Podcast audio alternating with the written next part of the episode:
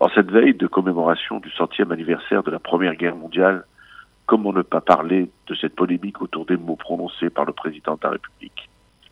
Comment passer sous silence la référence à un personnage dont le nom évoque la collaboration, la soumission et la trahison plus que la grandeur? Comment oublier ceux qui par milliers ont été déportés, enfermés, gazés suite à la rafle du Veldiv? Comment oublier ces Français de 1940 qui ont été privés de la nationalité française et marqués de l'étoile jaune.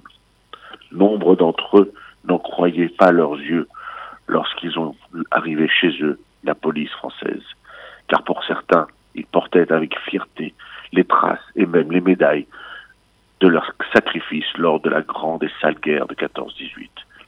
Ils avaient, comme des millions de Français, répondu présent pour défendre celle qu'ils considéraient alors comme leur patrie. Ils avaient, pour certains, combattu à Verdun et avaient payé le prix pour que la France sorte victorieuse. Ils avaient servi avec fierté sous les ordres du général Castelnau, adjoint du général Joffre ou du général Nivelle, et enfin du général Pétain. Jamais ils n'auraient imaginé devenir les victimes de celui sous les ordres duquel ils avaient servi. Le Philippe Pétain de la Grande Guerre est devenu en 1940, pour eux et pour la France, celui de la honte, de la capitulation une marionnette au service du Reich et de la solution finale. À chaque fois que son nom et son image sont évoqués ou montrés, les cicatrices de la Deuxième Guerre se remettent à saigner. L'histoire doit nous servir de repère afin de ne pas avoir à revivre ces drames et ces horreurs, dit-on. En refaisant revivre le Pétain de 14-18, le président a remué d'autres souvenirs.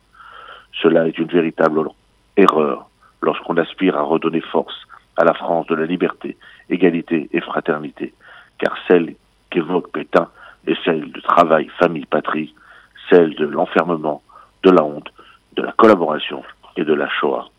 Monsieur le Président, heureusement il a été fait marche arrière. Il faut savoir reconnaître ses erreurs et vous avez compris. Monsieur le Président, j'ose espérer qu'à partir d'aujourd'hui, plus jamais le nom de ce traître à la nation ne sera évoqué. Tant de belles pages de l'histoire de France sont à écrire, en prenant exemple sur des grandes figures qui l'ont servi. Des héros à Verdun, il y en a eu des milliers. Ils méritent mieux que d'être associés au maréchal qui a vendu la France à l'Allemagne nazie. À la semaine prochaine.